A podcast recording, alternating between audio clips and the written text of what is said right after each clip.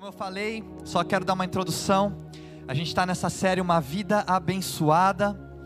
É uma série de um pastor lá dos Estados Unidos que se chama Pastor Robert Morris. Ele é pastor da Gateway Church, que é uma das maiores igrejas dos Estados Unidos. E assim, só para vocês entenderem, a nossa igreja é uma igreja nova. A gente está mais ou menos dois anos. Aqui em Alphaville a gente começou em outubro do ano passado, então tivemos praticamente cinco meses de igreja aí, antes da pandemia entrar. E a gente sempre teve muito cuidado para falar da área financeira, da área de recursos, porque eu vejo que é uma área que muitas igrejas, muitos líderes usaram para manipular pessoas por muitos anos. E eu conheço muitas pessoas que estão extremamente machucadas com essa área. Inclusive, a gente recebe muitas pessoas aqui nessa igreja que são machucadas com essa área de finanças também. Então a gente sempre teve muito receio de falar sobre essa área, né? A gente sempre falou com o coração muito sobre generosidade, sobre gratidão, que é o que a gente acredita. Mas conforme eu fui ouvindo a série de mensagens desse pastor e eu li o livro dele, eu comecei a ver coisas incríveis assim de Deus. Eu comecei a entender que quando Jesus, quando Deus, eles falam sobre dízimo, eles falam sobre dinheiro, eles falam sobre oferta na Bíblia, né? E eles colocam isso como um princípio. Né? Isso nunca foi estabelecido como uma lei, foi sempre estabelecido como um princípio. E a gente entende que o princípio, ele é um manual que Deus nos deixou né, para a gente ser bem sucedido aqui na terra. Então, quando Deus criou o universo, quando Deus criou a terra, Ele criou certas leis. E uma dessas leis foi o dízimo, foi a oferta, foi a generosidade. Por isso que a gente está estudando um pouco mais sobre isso, porque eu entendo que se eu ensino, se eu, se eu vivo algo que é bom para mim, traz bênção para minha vida, né? Só que eu não ensino isso para vocês. Eu acredito que aí Deus vai cobrar isso de mim. Você não vive isso. Só que se eu ensino e você escolhe não viver, aí é você com Deus. Então, a primeira coisa assim que eu queria que ficasse claro é que ninguém é obrigado a fazer o que a gente está ensinando aqui né? não é uma regra que você é obrigado a fazer para fazer parte aqui da igreja, não. A gente está ensinando. Se você sentir de aplicar isso na sua vida, amém. Se você não sentir também, isso não faz de você uma pessoa ruim ou faz de você um mau caráter. A gente não acredita nisso. Isso também não atrai, não faz Deus jogar uma maldição na sua vida também, porque a gente não acredita que Deus amaldiçoa ninguém, mas a gente acredita que Deus ele traz uma proteção e uma bênção especial para quem vive esse princípio que nós estamos ensinando aqui. Né? Outra coisa que eu gosto de falar muito, para deixar bem claro, é, eu, como pastor e líder aqui da igreja, eu não recebo nada aqui da igreja, eu sou 100% voluntário. Então, esse dinheiro, quando a gente está falando sobre dinheiro aqui, eu não pego nada desse dinheiro, muito pelo contrário, tenho um temor muito grande com o dinheiro que entra aqui. E também é, a gente está tranquilo assim financeiramente, né? Num período onde a gente vê tantas igrejas passando por necessidade financeira, não só igrejas, mas pessoas, negócios é, a gente vê que a nossa igreja, graças a Deus, se manteve, né? A gente tem pessoas muito generosas aqui dentro. Então a gente está na nossa, talvez, desde que a nossa igreja nasceu, talvez na nossa melhor fase financeira. Né? Então a gente não está ensinando isso daqui porque a gente precisa de dinheiro, tá, gente? Ou porque a gente quer falar sobre isso mas é porque é um princípio que eu entendo como um princípio muito importante para as nossas vidas, para a minha vida, para a sua também. E como eu falei semana passada, se você não conseguiu acompanhar a mensagem, semana passada foi o que esse pastor fala que é a mensagem mais importante da série, que é o princípio de primícias, qual o teste. Se você não assistiu, entra lá no nosso canal do YouTube, assiste depois dessa mensagem, porque ela vai te trazer o princípio de primícias, o que, que a Bíblia fala sobre isso. Né? E a gente fala sobre teste também, que Malaquias fala que nessa área de finanças, né, nessa área de recursos, é a única área onde a gente vê Deus falando assim: me testa Deus falando assim: me testa. Então é a oportunidade que a gente tem de testar Deus também, só que a gente tem medo de testar Deus. Né? Semana que vem ou na outra, não sei se vão ser mais uma ou duas mensagens ainda, mas vai ser a mensagem que mais falou comigo também, porque eu sempre me achei um cara generoso, gente. Sempre me achei um cara generoso. Eu sempre ajudei as pessoas à minha volta, eu dava dinheiro para os que estavam precisando, eu é, pagava comida para quem saia para comer comigo, tomar café, ou eu dava umas roupas que eu não usava mais para os meus amigos e tal. Eu sempre me achei um cara generoso, sempre fui assim e tal. Mas quando eu comecei a ler esse livro, eu fui desafiado, gente. E eu vi o seguinte: eu era generoso com o que sobrava para mim. Eu nunca fui generoso com aquilo que é importante para mim. Né? E talvez muitas vezes aquilo que é importante a gente coloca num nível de importância que muitas vezes é, toma o lugar de Deus no nosso coração. Né? E a Bíblia fala, chama isso de mamão, e é isso que a gente vai estudar nessa manhã aqui. Inclusive, eu contei uma história semana passada desse pastor que ele fala assim: Eu vou testar Deus. Né, ele sempre foi vivendo, ele foi um cara que já deu mais de 15 carros, ele dava tudo, já deu a casa dele. E aí, uma hora Deus confrontou ele, ele vive essa mensagem há 30 anos, é um cara que estudou a fundo esse assunto na Bíblia. E ele fala assim: Deus falou para ele, pediu tudo para ele. Falou: oh, Me dá tudo que você tem. Aí ele falou: Mas tudo? Deus falou: Me dá tudo. Aí ele zerou a conta dele, uma economia de 20 anos que ele tinha feito, ele deu para a igreja. Ele deu os carros que ele tinha, deu para a igreja. Ele tinha acabado de terminar de quitar a casa dele e ele deu para a igreja também. E ele falou assim: Eu quero ver Deus superar essa. E aí ele falou que durante a semana ele deu tudo, né? E aí ele com coração grato, né? Ele deu tudo por gratidão a Deus. Por gratidão por tudo que Deus tinha feito para ele. Ele foi um cara que era envolvido em drogas. Ele fala que se Deus não tivesse entrado na vida dele, hoje ele estava morto. E aí ele sentiu, Deus falou assim: Você fala que eu sou tudo? Né? Então me dá tudo que você tem. Porque aqui na nossa igreja a gente acredita que não é 10% do que a gente tem que é de Deus. A gente acredita que 100% é de Deus. E quando você não entrega os seus 10%, o problema não é que você está roubando a Deus ou nada disso, mas se você não reconhece Deus como dono dos seus 10%, você não reconhece Ele dono como dos outros 90% também. Então, ou você é 100% de Deus, ou você é 0% de Deus, é isso que a gente acredita. E aí Deus desafiou ele, ele deu tudo. E aí na semana ele recebeu uma ligação, e ele falou assim, que o cara falou assim, ó, oh, senti de Deus, não sei porquê. E Deus falou para eu te dar um avião. Aí ele falou assim: Eu vou te dar um avião. Deus falou para eu pagar o hangar do avião. Deus falou para eu pagar o piloto do avião. Deus falou para eu pagar a gasolina do avião. E falou assim: Onde você quiser, em qualquer lugar do mundo, você só liga para o piloto que ele vai estar tá te esperando. Então, assim, Deus ele sempre supera as nossas expectativas. A gente tem tido vários testemunhos aqui na igreja. Toda semana está tendo algum testemunho diferente. Semana que vem eu vou trazer alguns testemunhos, até do meu pai, da minha mãe mesmo. Meu pai, para vocês terem ideia, quando a gente começou a igreja, ele falou assim para mim, falou, ó, é, você pode me colocar para pregar sobre qualquer assunto, só não me coloca para pregar sobre dízimo e oferta. E é muito engraçado, porque eu, meu pai vai contar o testemunho semana que vem. Quem tiver presente aqui vai ouvir. Meu pai vive esses princípios na vida dele, mas ele, ele viu tanta gente ser machucada e manipulada que ele não conseguia ensinar sobre isso. Pelo medo das pessoas acharem que ele estava manipulando. Só que eu falei para ele, falei, oh, pai, mas se você não ensina, você está impedindo as pessoas de serem abençoadas. É um princípio que Deus trouxe para o nosso benefício, para a nossa bênção. Então a gente está ensinando sobre isso para vocês. Eu queria que ficasse bem claro, gente. Você não é obrigado a acreditar em nada do que a gente está falando aqui. Você não é obrigado a fazer nada do que a gente está falando aqui. Mas é um princípio que eu tenho aplicado na minha vida, que a gente tem aplicado na nossa igreja e tem trazido muito fruto, tem trazido muito resultado, muito benefício, muita bênção para as nossas vidas. E eu queria que você experimentasse disso também. Né? E, e, e durante essa série, o que eu gosto de falar assim: testa Deus. Entendeu? Se você duvida, é o lugar onde Deus fala: me testa. Entendeu? Testa.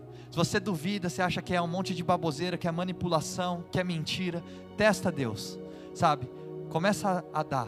Começa a, a entregar algo que Deus tem colocado no seu coração. Começa a realmente ser generoso. Sabe? Eu tenho certeza que você vai viver experiências extraordinárias com Deus. Meu, a gente sempre está tendo testemunho. Hoje é, eu tinha pedido para um, um, um homem aqui da igreja dar o testemunho. Infelizmente, acho que ele não conseguiu vir. Mas, o Aldo, chega aqui você então. Essa semana a gente conversou aqui, o Aldo tem um testemunho para falar sobre isso. ligeiro, hein, Aldo? Ligeiro, hein? Beleza? A gente estava conversando essa semana, né? E aí eu ia colocar o Aldo para falar outra semana, mas acho que aconteceu, né, Aldão? Você está aqui. Queria que você contasse rapidamente aí o testemunho em relação a essa parte financeira que aconteceu com você esses dias. Fala galera, beleza? É, vai fazer em início de julho aí eu saí da empresa, uma empresa aí onde a maioria da galera queria estar no Brasil e faturava milhões e eu saí de lá porque Deus me deu uma palavra de focar no Congraça, que é um projeto que a gente tem, e de essa palavra só, foca no Congraça e nunca mais cobra preço por mais nada. E aí eu saí com essa palavra e ficamos aí desde início de julho até agora, outubro, aí, sem nenhum tipo de entrada dentro do Congresso. Eu tinha um pouco de reserva financeira.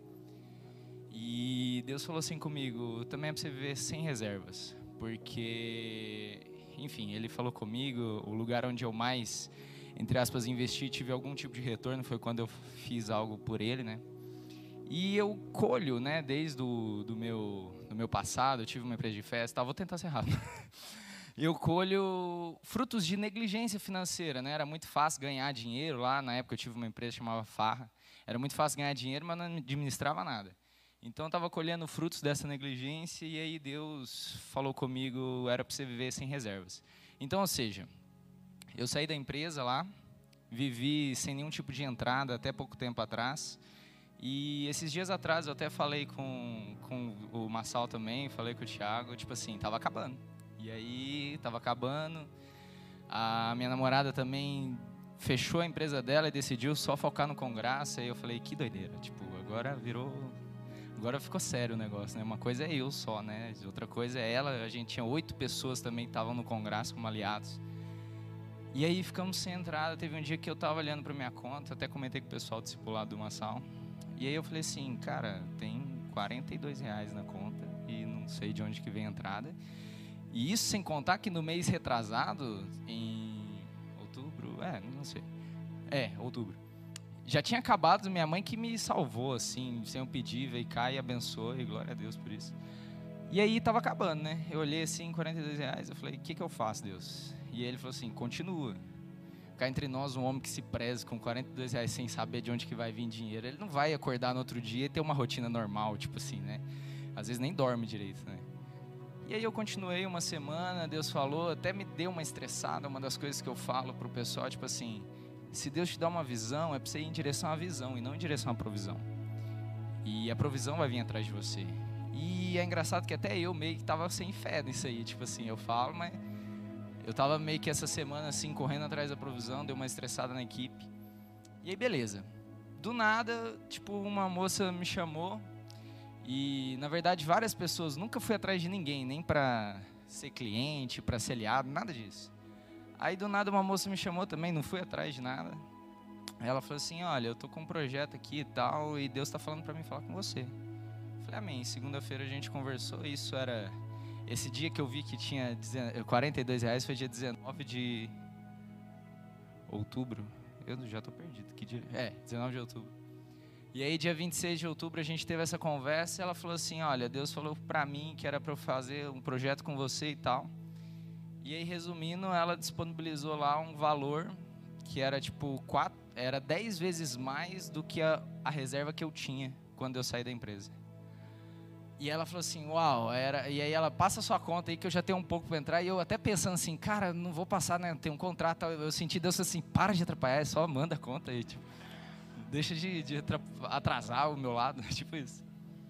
E aí, beleza, passei a conta, passou uma semana, a gente teve uma outra conversa, e ela falando, aí Deus falou assim comigo, no meio da conversa, não é para você falar de empresa, é para você falar, contar para ela o que é o congresso e tal. Aí eu falei, não vou fazer isso, vou vender aqui, né? Tipo, Deus faz, obedece. Aí eu obedeci. Era uma reunião que começou três horas, foi acabar nove e meia da noite, tipo assim. O Pratos até brincou, não foi uma reunião, foi uma imersão, né? Isso aí. Foi... E aí, beleza, resumindo, ela falou assim: não, a oferta, eu, a gente tem um projeto, eu quero fazer, se der para fazer, ótimo, mas independente disso, a oferta é para o Congresso. E, e ela ainda falou assim: com a condição de que você se pague primeiro. Aí eu falei: isso veio de Deus, porque eu não ia encostar naquele dinheiro. Eu não ia encostar. Ela falou assim: você se pague primeiro.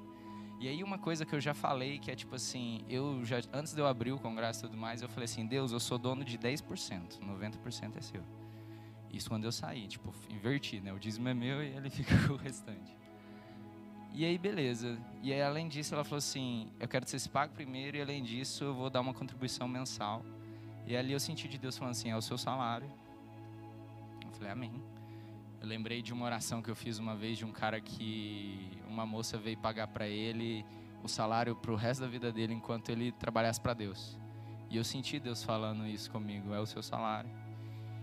Enfim, e eu estou vivendo isso, graças a Deus, completamente. Eu acho que assim, no momento aonde eu menos, entre aspas, mereci, onde eu mais me embananei com tudo que a gente estava fazendo no projeto, foi a hora que Deus mais abençoou Onde eu menos tive mérito, mais a graça dele surgiu aí. E glória a Deus por isso. Obrigado, Aldão. Gente, só aqui que, como ele não teve muito tempo de preparar, né? Tipo, as, eu, eu, eu chamei ele aqui de última hora. O Aldo ele estava contando para mim que teve um dia que ele foi na igreja, ele veio na igreja. E ele tinha 20 reais na conta, né, Aldo? E aí Deus falou para ele: dá esses 20 reais. E ele deu os 20. E aí depois começou a acontecer tudo isso. Então a questão não é o valor, gente, mas é o que está no seu coração. 20 reais é o que ele tinha. Era tudo que ele tinha na conta naquele momento. Ele deu. Deus deu muito mais. Dez vezes mais o valor que ele recebeu direto. E o valor que ele está recebendo hoje, mensal, é o valor que ele recebia quando ele estava na empresa ainda. Então Deus deu a mesma coisa para ele que ele recebia na época da empresa. Então, assim, você vê como é que Deus faz as coisas, sabe? Só que sempre, né, nessa área, é a área onde Deus nos testa. E é a área onde Ele também fala que ele, a gente pode testar Ele. Então, que você venha experimentar e viver esses princípios na sua vida. Hoje, queria chamar aqui o pastor Oliver, que vai trazer a mensagem para a gente.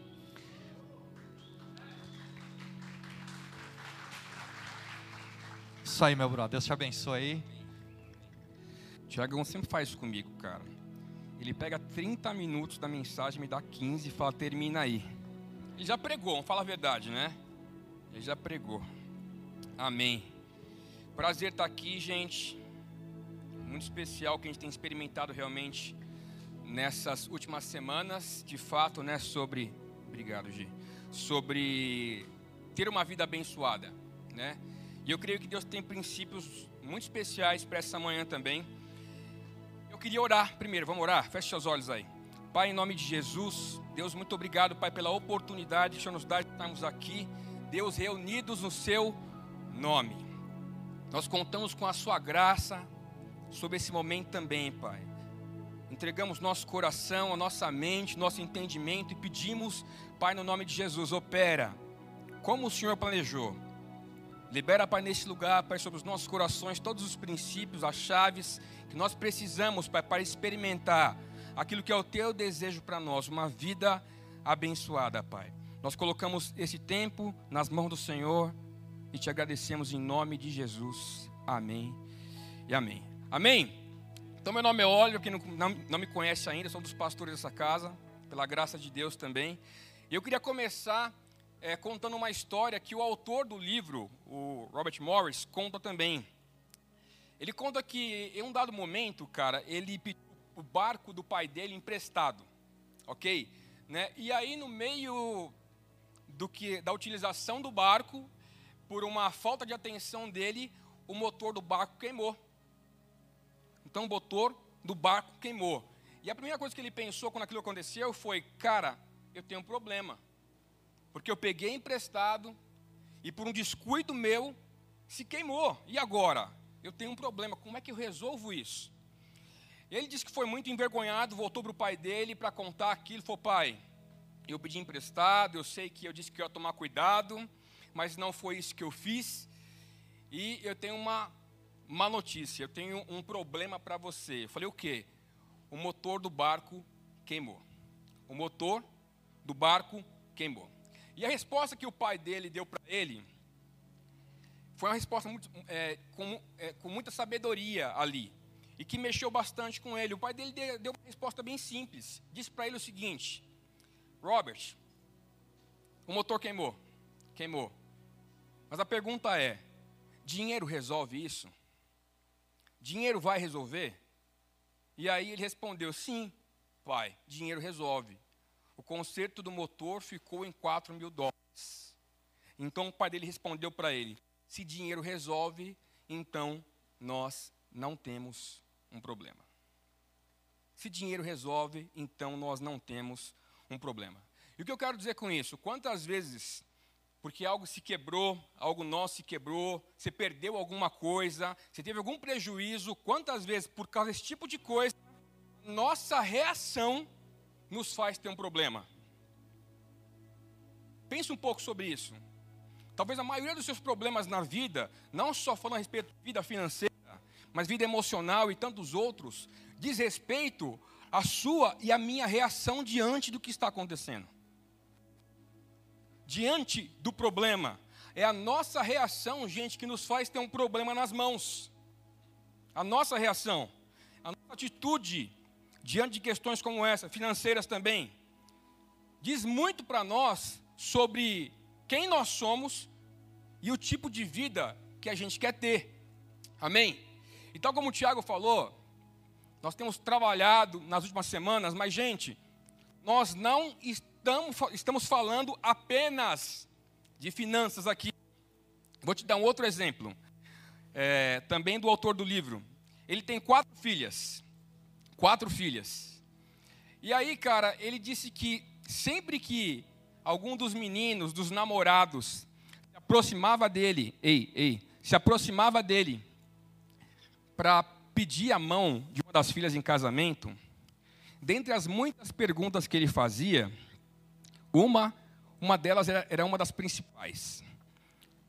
Tá falhando esse microfone, não tá? Não? Vamos lá. A pergunta que ele fazia era o seguinte: pense o seguinte, então você chega lá, está namorando com a mina, vai conhecer o pai, já conhece o pai, né? Mas é aquele dia especial. Ei, melhor. É aquele dia especial. E aí você vai pedir a mão dela. E a pergunta principal que ele faz para você é, olhando no seu olho, meu irmão, você é dizimista? Você é dizimista?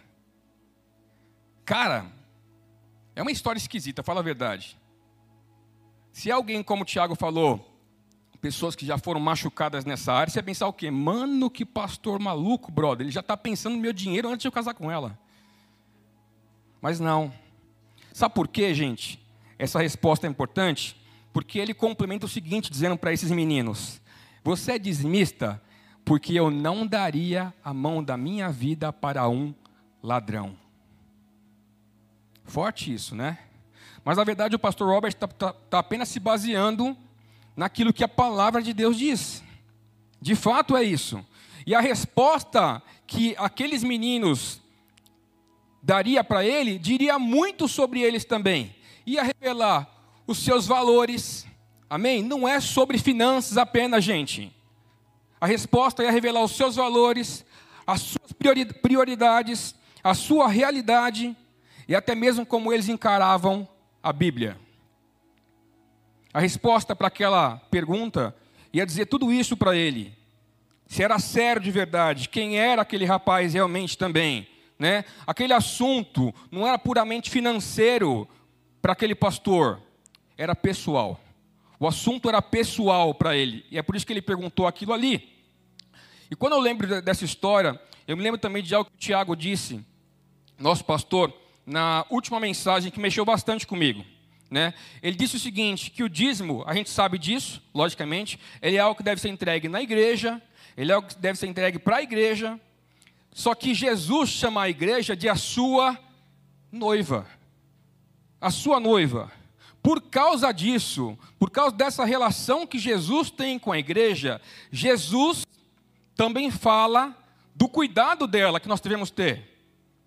E por causa disso, ele leva o assunto do dízimo e das ofertas para um lado muito pessoal. Para Jesus também o assunto não é financeiro. O assunto é pessoal. É sobre o cuidado da noiva, a igreja, que ele está falando. Quem aqui já, já é casado? Levanta a mão aí. Graças a Deus, Bruno. É isso aí. Cara, então você sabe quanto é que custa uma cerimônia de casamento? Fala aí. Cerimônia e festa de casamento. Tem gente pagando ainda aí? Ou já passou dessa. custa muito, cara. Custa muito dinheiro para casar. Custa muito dinheiro a festa, a cerimônia. Olha, Jesus. Vai orar pela galera depois no final que quer casar. Louvado seja Deus. Mas eu tenho um testemunho parecido, depois eu conto. Mas, gente, é o seguinte, né? Mas o problema, muitas vezes, é que quando termina aquela festa de casamento, cara, eu não sei por que isso acontece. Parece que é um fenômeno que acontece com todas as famílias. Sabe qual é? Sempre tem alguém que sai falando mal. Sempre tem alguém que sai falando mal da festa. O cara reclama do lugar que foi, pô, que sítio longe pra caramba, por que, que não podia ser mais perto? Tá, tá, tá, reclama. O cara reclama da comida que ele comeu, é, estava gostoso, mas só faltou aquilo ali. Se tivesse aquilo, né? Ele reclama da decoração da festa. Nossa, para que tanta flor, né? Se bem que o Whindersson, já para lá, né? Coitado, cara. Nem funcionou toda aquela gastança toda, né? Então o cara sai reclamando De tudo. Sempre alguém reclama da comida, da bebida, decoração do lugar. E aí a gente pensa, cara, não sei você, tá? Eu pensei assim, cara, como é que pode? Eu convidei esse cara porque ele era importante para mim. Esse cara veio, comeu pra caramba, bebeu pra caramba, não ajudou na gravata, não deu um real na gravata, não deu um garfo de presente e ainda sai falando mal. E ainda sai falando mal da festa. Cara, dá raiva ou não dá? Ou só eu que sou humano aqui? dá raiva, cara. Mas deixa eu te dizer uma coisa. Jesus também te convidou para a festa. Sabia que isso aqui é uma festa? Jesus te convidou para a festa. E Ele te deu a oportunidade, meu irmão, de dentro dessa festa, de desfrutar de tudo que Ele tem. Desfruta de tudo. Come tudo que você quiser. Bebe tudo que você puder. Desfruta de tudo. Mas o desejo é que eu e você não sejamos apenas um consumidor nesse lugar. Não seja apenas um consumidor nesse lugar. Quando a gente fala a respeito de dízimos, de ofertas, de primícias, isso fala a respeito da nossa responsabilidade em participar da festa. Existe uma responsabilidade em nós. Então não é sobre ser só alguém que vem, come, bebe sem parar e sai reclamando. Existe uma responsabilidade sobre você e sobre eu que viemos participar dessa festa. Então, mais uma vez, gente, não é simplesmente sobre dinheiro, é sobre as nossas atitudes. Como é que você se comporta diante de tudo que você vê? Porque a teologia da prosperidade, ela ensinou algo muito errado para nós por muito tempo também, que é o quê? Que eu dou, eu dou simplesmente para ser abençoado. Eu só dou porque eu quero ser abençoado. A Bíblia, a Bíblia vai ensinar para a gente uma outra coisa, um outro lado. É lógico que existe uma lei de semeadura ali. Mas a Bíblia me ensina que, na verdade, eu dou porque eu já sou abençoado. Eu dou porque eu sou abençoado. E não só porque eu quero ser abençoado. Eu já me sinto abençoado por Deus, já me entendo abençoado por Deus. E como é que eu sou generoso? Aí são os meus três T's: tempo, talento e tesouro. Tempo, talento e tesouro. Amém? Só que hoje vamos falar bem especificamente sobre o nosso tesouro, beleza? Sobre especificamente o amor ao dinheiro. Amém? E o tema de hoje, então, é quebrando o espírito de mamon. Quebrando o espírito de mamão. Se puder, pega papel e caneta, pega o celular, procure anotar o que você ouve aqui. Tem princípios para você, para você levar para casa, meditar um pouco mais e crescer nisso. Amém? Então, a primeira pergunta é, gente, será que ser rico é pecado? Será que ser pobre é uma virtude? Será que quanto mais pobre eu sou, quanto menos eu tenho, mais santo eu me torno? Será? Abre comigo aí, em Lucas capítulo 16, verso 9. Juanzito, você puder jogar na tela para gente. Lucas capítulo 16, verso 9. Vamos ler um texto aqui com.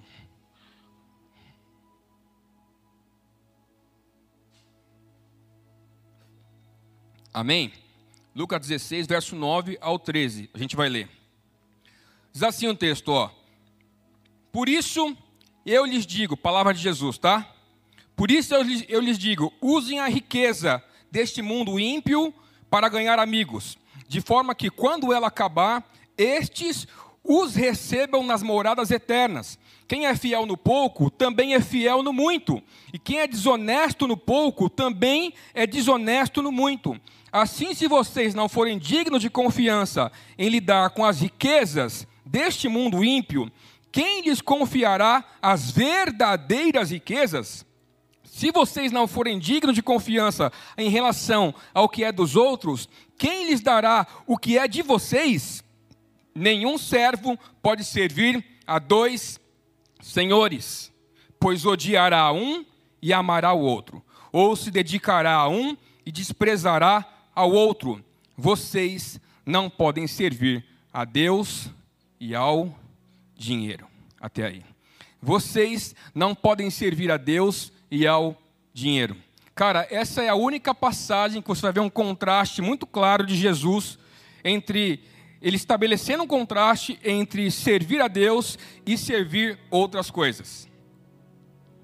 Ele deixa muito claro: não dá. Ou é isso, ou é aquilo. E para ficar um pouco mais claro, eu queria te responder duas perguntas, te dar um pano de fundo, para você entender o que Jesus queria falar com esse texto. Primeiro, quando o texto diz: você não pode servir a Deus e ao dinheiro, essa palavra dinheiro, no seu original também, ela é descrita como mamon. Só que a pergunta é: a primeira pergunta, quem é mamon? Quem é mamon? A palavra mamon, gente, ela vem do aramaico e ela significa de fato riquezas ou dinheiro. Riquezas ou dinheiro. Mas não é apenas isso. Os sírios daquela época também adoravam um deus chamado Mamon, que eles consideravam esse cara como o deus da riqueza.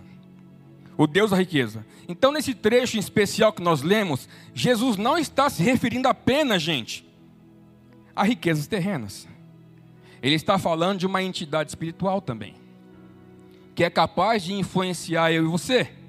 Uma entidade espiritual e qual que é a proposta de Mamon? O que, que as riquezas prometem para a gente? O que, que esse mundo promete para a gente? Segurança, identidade. Você acha que você tem dinheiro, está seguro? Ou você é alguém?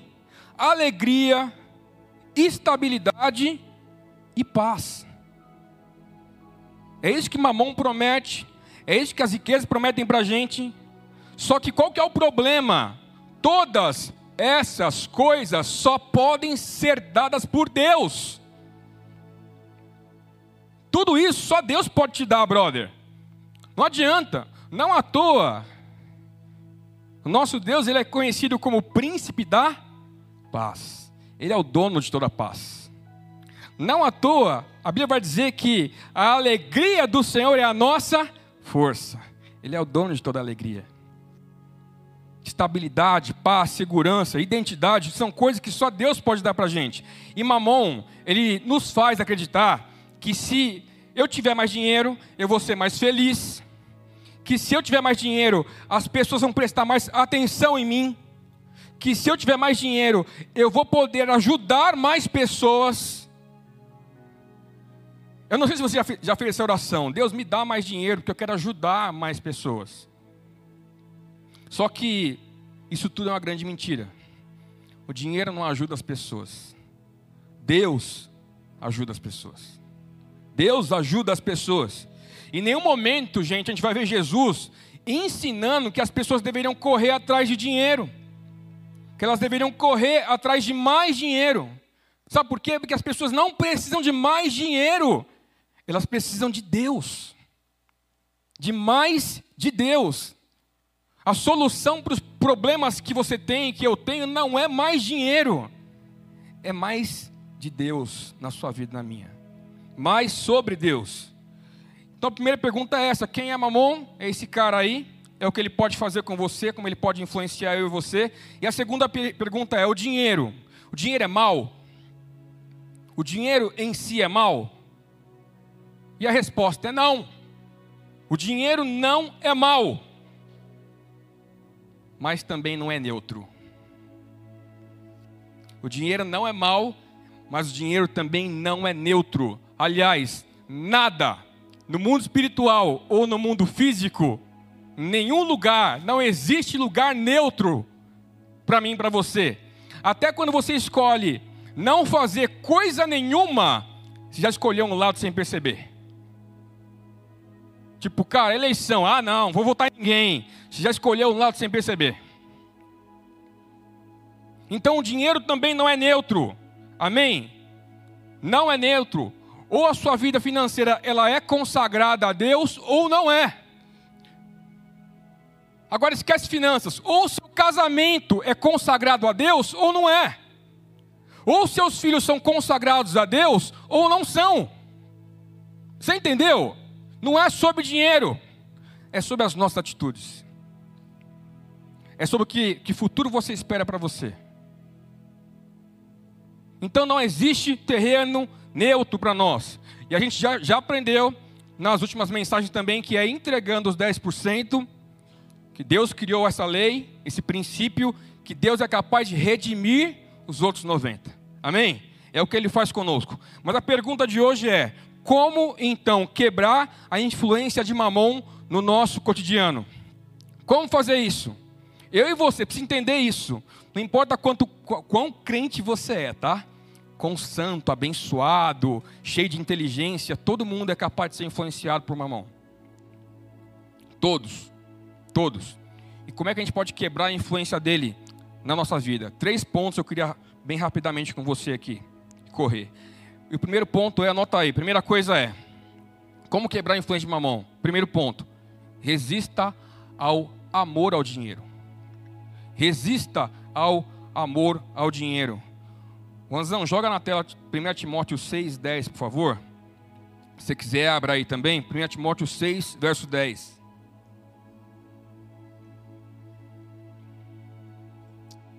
Diz assim o texto: Pois o amor ao dinheiro é a raiz de todos os males. Algumas pessoas, por cobiçarem o dinheiro, desviaram-se da fé e se atormentaram a si mesmas com muitos sofrimentos. Até aí. Pois o amor ao dinheiro é a raiz de todos os males. Então entende uma coisa: dinheiro e mamão não são sinônimos, ok? Dinheiro não é mal, nós falamos isso, acabamos de falar. Mas o texto diz que o amor ao dinheiro, sim, que é a raiz de todos os males. E o que, que amor significa? Amor fala a respeito de adoração para nós. Amor é, fala a respeito de idolatria ao dinheiro. Então, quando você olha para o dinheiro como a resposta que você precisa, a solução para a sua vida, você adora o dinheiro. Se a resposta para você sempre é o dinheiro, você adora o dinheiro. Você adora o dinheiro. E o motivo de nós não podemos servir a Deus e a Mamon, Jesus deixou isso bem claro, é porque o espírito de Mamon, ele é oposto ao espírito de Deus. Não combina. Porque enquanto o Mamon, ele sempre vai influenciar você a reter, a acumular e a tomar, o espírito de Deus vai te dizer para você dar, repartir e semear. Você entende? Não combina. Não combina. E por quê? E por que isso? Porque Mamon, gente, ele é egoísta por natureza, enquanto Deus, ele é totalmente generoso. Mamon é egoísta, Deus é generoso. Eu queria que você guardasse uma coisa aqui, também nessa manhã. Guarda uma coisa: o que ganha a sua atenção, ganha você. Você pode repetir isso comigo? O que ganha sua atenção ganha você. O que ganha sua atenção ganha você. E por que isso é importante? Porque sempre vão existir duas vozes lutando pela sua atenção. Sempre. Tem uma gritando para você ser egoísta e a outra gritando para você ser generoso.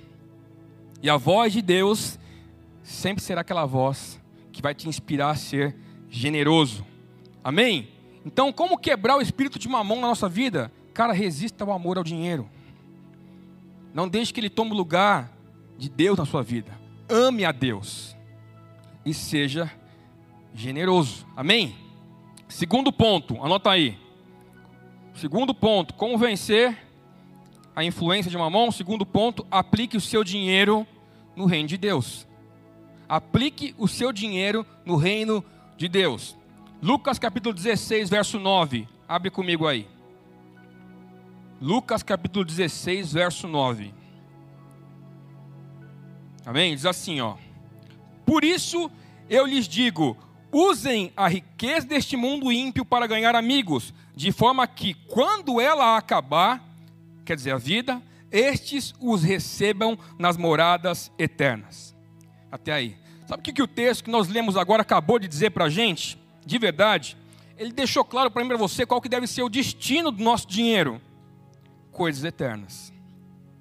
Você tem aplicado o seu dinheiro em coisas eternas?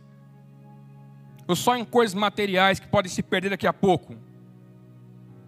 E sabe o que é eterno na nossa vida? A alma humana é eterna. A alma humana é eterna. Mateus 6, verso 19, diz assim: ó, Mateus 6, verso 19 diz: Não acumulem para vocês tesouros na terra, onde a traça e a ferrugem destroem, e onde os ladrões arrombam e furtam. Mas acumulem para vocês tesouros no céu, onde a traça e a ferrugem não destroem, e onde ladrões não arrombam nem furtam. Pois onde estiver o seu tesouro, aí também estará o seu coração. Sabe de uma coisa, gente? Esse texto é Jesus nos encorajando a transformar o nosso dinheiro em vidas restauradas é transformar o seu dinheiro em algo que é capaz de ser levado para a vida eterna. E quando você escolhe ser generoso e responder à voz de Deus, a igreja de Deus é mantida. E vidas são transformadas. E vidas são abençoadas. Cada real que você semeia no reino de Deus, brother, é como um míssil contra os planos do diabo. Você tem que entender isso. Você não sai do seu lugar simplesmente para entregar. Comece a fazer essa oração. Deus transforma cada real em vidas. Eu fazia mais oração, confesso para você. Não tenho feito tanto assim. Mas dizer, Deus, são tantos reais, tem 100, 200, 300. Eu estou dizendo, são 100 vidas aqui. São 200 vidas aqui. Eu dou o nome para minha semente, são 300 vidas aqui. É isso que eu quero. Eu quero realmente que o meu dinheiro se transforme em algo eterno, que eu veja ele em transformação de vidas. E além de participar daquilo que Deus está falando por meio da igreja, eu posso te dar pelo menos mais um outro motivo. O pastor Elton, ele sempre tem uma frase que eu gosto muito. Ele diz assim: Nós somos generosos porque o nosso Pai é generoso. Sabe o que isso quer dizer? Toda vez que você entrega, oferta, dizima, se torna cada vez mais parecido com seu pai. Você está matando em você a tua natureza humana que te manda aprender, segurar, reter e não ser generoso. Se tornando cada vez mais parecido com seu pai. Então, mais uma vez, gente, não é sobre dinheiro apenas. Amém? É sobre quem você e quem eu estou me tornando a cada semente que eu entrego. Amém? E deixa eu dizer uma coisa, gente para fechar esse ponto, a religiosidade tem tornado as coisas muito místicas e muito complicadas também. O que eu quero dizer com isso? É claro que sempre vai haver um momento em que o Espírito Santo ele vai te conduzir, ele vai te guiar a entregar alguma coisa, a ofertar de alguma forma. E você precisa ouvir a voz de Deus. Amém? Mas o problema é que a religiosidade tem complicado muito. E aí muita gente espera que o seguinte: quando Deus falar comigo, brother, você tem a palavra de Deus. Não espere um anjo falar com você. Maturidade, de fato, é quando você escolhe simplesmente entregar porque você já entendeu. Você já entendeu que você deve participar. Então não espere um anjo aparecer para você. Não é assim que funciona. Você tem a palavra de Deus. Seja fiel em participar. E, e, e, e fazendo isso em todos os momentos da sua vida. Amém? E o terceiro ponto, para terminar aqui. Terceiro ponto. Desenvolva uma nova mentalidade. Desenvolva uma nova mentalidade. Amém? Romanos 12, verso 2. Verso tão conhecido. Então também, como vencer a influência de Mamon? Desenvolva uma nova mentalidade. Romanos 12, 2 diz assim: Não se amoldem ao padrão deste mundo, mas transformem-se pela renovação da sua mente para que sejam capazes de experimentar e comprovar a boa, agradável e perfeita vontade de Deus. Até aí. Repete comigo assim, ó, bem forte. Para experimentar a vontade de Deus, eu preciso de uma nova mentalidade. Amém? A chave é essa. Para experimentar a vontade de Deus, eu preciso de uma nova mentalidade. E, gente, é, tem pelo menos duas mentalidades que podem nos impedir de experimentar aquilo que nós temos chamado de uma vida abençoada. Duas mentalidades. Uma delas é a mentalidade de pobreza e a outra é a mentalidade do orgulho. Essas duas mentalidades podem impedir você de experimentar o melhor de Deus para você. Eu quero te explicar rapidamente aqui. O que a mentalidade de pobreza ela faz comigo e com você? E ela pode atingir, gente, tanto ricos e pobres, tá? Qualquer pessoa pode ser atingida por ela. Na real, assim, muitas vezes, quem é mu muito mais próspero, ele é mais atingido pela mentalidade de pobreza do que o outro grupo. Eu vou explicar para você por quê. Sabe por quê? A mentalidade de pobreza, ela, ela faz com que a gente muitas vezes seja tomado por um sentimento de vergonha pelo que eu tenho, ou até de culpa por ser abençoado. Sabe, vou comprar um carro, pô, mas o que, que os caras vão pensar na igreja? Os caras vão achar que eu estou torrando dinheiro, que eu estou gastando demais. Então, essa mentalidade ela alcança todos nós. Você fica com vergonha de simplesmente ter algo, de experimentar algo na sua totalidade, porque fica pensando: o que, que os outros vão pensar? Ou tem vergonha do que tem. Se você tem pouco, cara, ah, não. Eu nem quero que vão na minha casa porque eu tenho tão pouco. É isso que a mentalidade de pobreza faz conosco. Simplesmente vergonha ou culpa por ser abençoado ou não. E nós não devemos permitir que o inimigo faça isso conosco. Nos envergonhar da bênção de Deus, brother. Deus te deu. Desfruta, usufrua, sem medo, sem culpa e sem vergonha. Já a mentalidade de orgulho, ela é o oposto disso.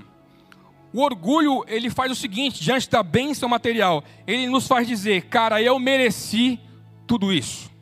Eu mereci tudo isso. É fruto do meu trabalho, foi o meu talento. Então eu posso me orgulhar da bênção de Deus, porque os meus braços produziram isso. Então a mentalidade de orgulho e a mentalidade de abundância, de perdão, de, de pobreza pode nos impedir. Mas qual que é a mentalidade que nós precisamos então? Diga comigo, mentalidade de abundância. Mentalidade de abundância. Deixa eu dar alguns exemplos aqui, e eu acho que você vai se identificar talvez em alguma coisa. Ó, quando alguém te procura assim, ó, o cara fala, mano, cara, que casa linda você tem. Sabe o que, que o orgulhoso diz? Vou construir uma maior. Vamos construir uma maior. Sabe o que a pobreza diz? Ah, comprei num leilão. Sabe o que, que a abundância diz? Obrigado. O Senhor me abençoa. Mais um exemplo. Cara, que roupa incrível. Que bonita sua roupa, cara. Que legal. O orgulhoso diz: Cara, foi feita sob medida para mim. A pobreza diz: Ah, não foi nada, eu comprei baratinho de uma amiga. Não faça isso, cara. Eu luto com isso na minha família, eu fico doido, cara. Sabe, alguém fala, pô, que roupa linda. Ah, não, comprei no brechó. Ah, cara, tá te elogiando, deixa eu elogiar, brother. A abundância diz, obrigado, o Senhor me abençoou. Agora mais um exemplo. Cara, que carro incrível! Que lindo seu carro! O orgulhoso diz: Gostou? Tenho três. Tenho três deles. A pobreza diz: Paguei metade do preço. Foi uma pechincha. Peguei um cara que estava enforcado, cara. Comprei dele. A abundância diz: Obrigado, o Senhor me abençoou. Então, preciso perguntar, cara, que tipo de mentalidade governa você? Que tipo de mentalidade governa a sua vida? Porque o orgulho diz, eu mereço. O pobre diz, eu devia me sentir culpado. Só que a abundância diz obrigado. Sabe o que isso quer dizer? É eu me sentindo, me sentindo bem de fato em ser abençoado por Deus. Só que ao mesmo tempo eu sei que os céus têm tocado minhas finanças. São os céus. E qual que é a chave para a gente fechar a nossa manhã? que nós precisamos aqui para resistir ao espírito de mamão e vencer essa mentalidade de orgulho e de pobreza. Repete comigo assim, ó, bem forte, para a gente terminar. Lem, vamos, lembrar. Lembrar. A chave é essa, lembrar. Sabe por quê? Nós, subiu os caras porque estão te mandando embora. Nós precisamos te, nos lembrar todos os dias que nós fomos escravos do pecado. Nos lembrar da obra de Cristo na nossa vida, nos lembrar da graça de Deus em nós todos os dias, e nos lembrar também, gente, que mesmo que a gente trabalhe muito, mesmo que a gente faça bastante, é a bênção de Deus na nossa vida que produz toda coisa boa. Sempre é Ele. Eu queria terminar com você lendo um texto, Deuteronômio capítulo 8, verso 18, para a gente terminar. Deuteronômio 8, verso 18. O texto diz assim, ó: Mas lembrem-se do Senhor, do seu Deus, pois é ele que lhe dá a capacidade de produzir riquezas, confirmando a aliança que jurou aos seus antepassados, conforme hoje se vê. Então o texto diz: lembrem-se, lembrem-se do Senhor, é Ele que te dá a capacidade de produzir riquezas, é, e Ele quer realmente que você avance, Ele quer que você produza, Ele quer que você prospere, Ele quer que você alcance novos níveis. Deus tem, tem isso para você e para mim também. Mas Ele quer que você faça tudo isso, lembrando que tudo vem dEle. Com muita gratidão, tudo vem dEle. Tudo procede da bênção de Deus e não de você. Então quero te dizer, experimente a vontade de Deus, realmente desenvolvendo em você uma mentalidade de abundância, entendendo que eu e você somos mordomos de Deus nessa terra. Como o Tiago bem disse aqui, 100% do que nós temos é dele. Amém? Sendo responsável com o que ele deu para você, participando com alegria também de tudo que ele quer fazer na terra por meio da igreja, porque é isso que ele espera de mim e de você. Salmos 23, verso 6, diz assim, ó: Certamente, diz comigo, certamente Certamente, eu estou todo malafaia hoje, né? Repetindo sem parar. Certamente que a bondade e a misericórdia me seguirão todos os dias da minha vida, e habitarei na casa do Senhor por longos dias. Até aí. O autor diz: certamente. Ele diz: Eu tenho certeza de uma coisa. Eu vou contar com a bênção de Deus todos os dias da minha vida bondade e misericórdia vão me seguir, não importa a temporada da minha vida. Bondade e misericórdia me acompanham sempre. E mais uma certeza, eu vou habitar na casa do Senhor, porque eu amo aquele lugar. Amém? Queria terminar só contando uma história aqui, sei que meu tempo já estourou. É, uma conhecida nossa, ela tinha, teve um bebê há anos atrás. E aí, cara, Toda vez que ela fazia um bolo, o bebê se levantava e ele ia até o forno e ele colocava as duas mãos em cima do, do forno assim, olhava para a mamãe e dizia: Mamãe? E ela respondia: Não, o forno está quente. Não bota a mão aí, senão você vai se queimar. Ele tirava a mão. Outro bolo. O bebê levantava. Mamãe? Ele perguntava sempre: o forno está quente, não bota a mão aí, você vai se queimar. Ele tirava a mão. E ele fez isso seguidas vezes. Até que chegou um dia, ela conta, meu, história real, tá? Ela chegou, o bebê chegou, colocou a mão no forno e disse: Mamãe. E a mamãe ficou em silêncio. Ele disse: Mamãe. Nada. Mamãe. Nada. E sabe o que ele fez? Colocou as duas mãozinhas no forno quente e voltou gritando. Até bolha fez na mãozinha do bebê. Você fala, nossa, que mãe louca, maluca, que isso? Como é que faz isso com o filho? O que eu quero dizer com isso, gente? Parece que nós estamos falando sobre dinheiro. Mas, na verdade, se tratam de princípios que podem proteger a sua vida. Deus falou. Você pergunta, se ainda é verdade? Papai? Devo participar? Papai? Isso realmente vem de Deus? Papai?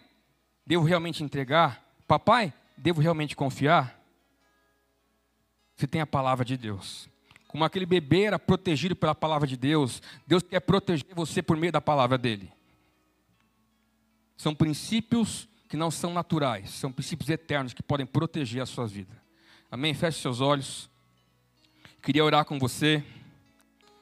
Nós temos terminado todos os nossos momentos de de mensagem também, dando para você a oportunidade de participar com seus dízimos, com as suas ofertas, com as suas, com as suas primícias também. Eu queria orar agora para que, no, no, nome de Jesus, toda a influência que eu e você temos experimentado de mamão caia na sua vida e na sua família. Se você por acaso se identificou de alguma maneira com o que nós falamos hoje aqui, fale com Deus agora. Fale com Ele, Deus, em nome de Jesus, eu renuncio à influência de mamão na minha vida. Eu não quero mais olhar para o dinheiro como se fosse a solução dos meus problemas. Eu não quero mais olhar para o dinheiro como se aquilo fosse resolver toda a minha vida. Não, a minha atenção, toda a minha fé, todo o meu coração eu quero colocar no Senhor. Deus, eu renuncio e eu quebro toda a influência de mamon no meu coração e sobre a minha família. Em nome de Jesus, que todo o espírito que vem para destruir as suas finanças, para te levar a não experimentar uma vida abençoada, no nome de Jesus, perca a força agora perca a influência agora. Nós repreendemos de nosso meio, sobre a nossa igreja, sobre as nossas famílias, Pai, em nome de Jesus, toda a influência que não vem do Espírito de Deus. Nós quebramos agora, nós declaramos, Pai, sobre os nossos lares, céus abertos agora, céus abertos agora. O Senhor é o único pode entrar. A nossa vida financeira pertence ao Senhor. As posses são suas tudo pertence ao Senhor. Mamon não tem lugar na minha família. Mamon não tem lugar na minha vida. Eu não aceito. Eu não quero. Eu quero o Senhor prosperando, avançando, liberando caminhos. Em nome de Jesus. Mas nós quebramos também todo espírito de medo em nosso meio, em nome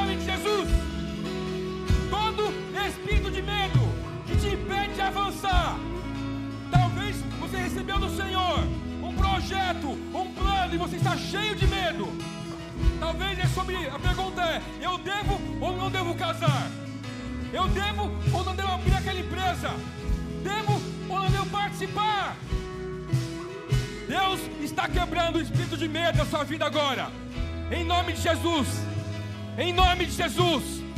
Nós declaramos, Pai, o céu. Nada menos que o céu nada menos que o céu, a sua presença tocando agora. Levante suas mãos agora, meu irmão. Comece a receber da presença de Deus agora. Comece a receber a presença e do poder do Espírito Santo. Eu quero te encorajar a participar com todo o seu coração agora. Não deixe mamão te impedir. Deixa eu te contar uma coisa. Na semana passada nós fomos desafiados. E sabe o que eu fiz? eu respondi à voz do Espírito Santo. E aquilo que era o normal de se entregar na nossa casa, eu saí do meu lugar e entreguei o dobro. Na segunda-feira, eu olhei para minha conta, cara, eu falei, e agora? Na terça, o meu celular quebrou. uh! Eu falei, e agora, Deus?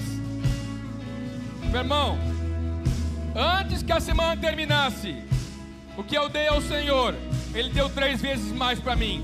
Não sei de onde veio, mas é assim que ele faz. Não é sobre dinheiro, é sobre fé, é sobre o seu coração, é sobre onde você quer chegar. Levante seu lugar, nós queremos terminar adorando, mas eu quero te dar também a oportunidade agora de sair do seu lugar e vir participar financeiramente. Nós iremos ouvir uma canção agora. Venha com dinheiro, as caixas estão aqui. Venha com cartão também. E o QR Code também está na tela agora também. Você que está em casa agora, participe também. Temos um QR Code ali. Aponte sua câmera e participe do ano também online.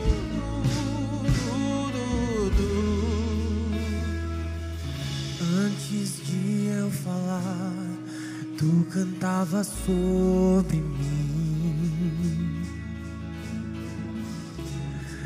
Tu tens sido tão, tão bom pra mim. Antes de eu respirar, sopraste tua vida em mim. Tu tens sido tão, tão bom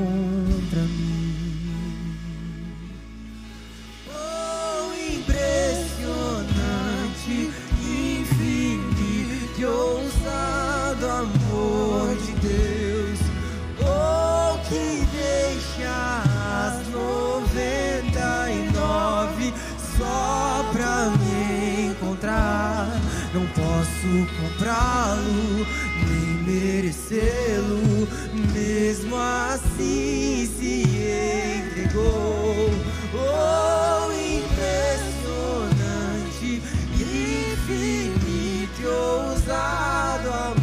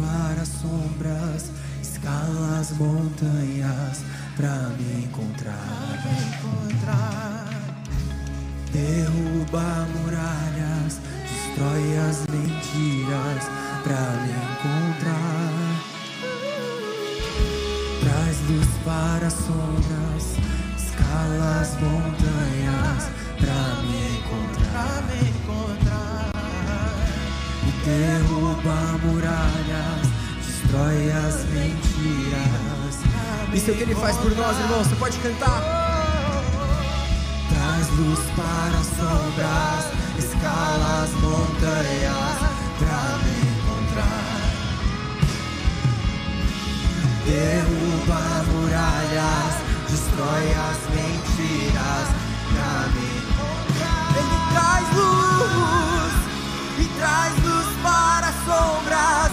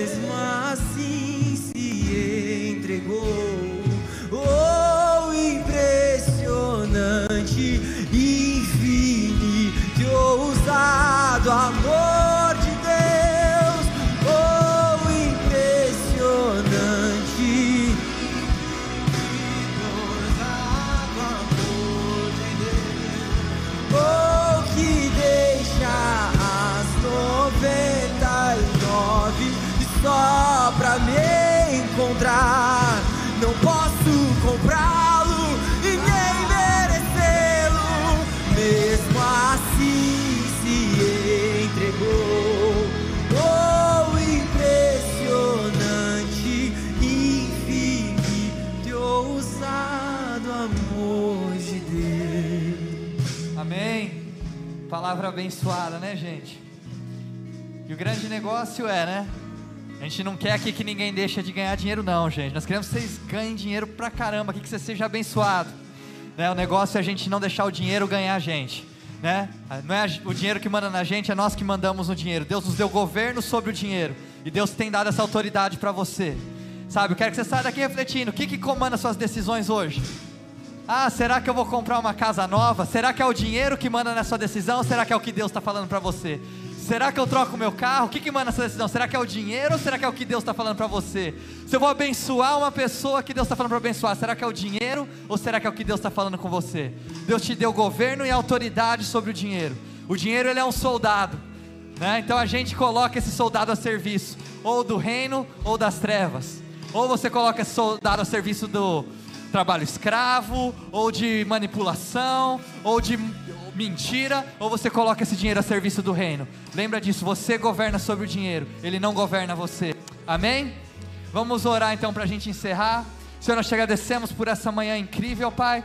Queremos declarar a tua bênção, Senhor, sobre cada vida aqui, sobre cada família, Senhor. Venha encher as nossas casas, as nossas vidas. Que essa seja uma semana de vitórias, uma semana incrível, ó Pai. Traz paz para quem está precisando, ó Pai. Traz recursos e provisão para aqueles que estão necessitados, Senhor. Em nome de Jesus, ó Pai. Nos despeça com a tua graça, com a tua misericórdia, com a tua bênção. Nos dê uma vida abençoada, Senhor. Em nome de Jesus, amém, amém. Deus abençoe vocês. A gente se vê semana que vem. Bom domingo. Valeu, galera.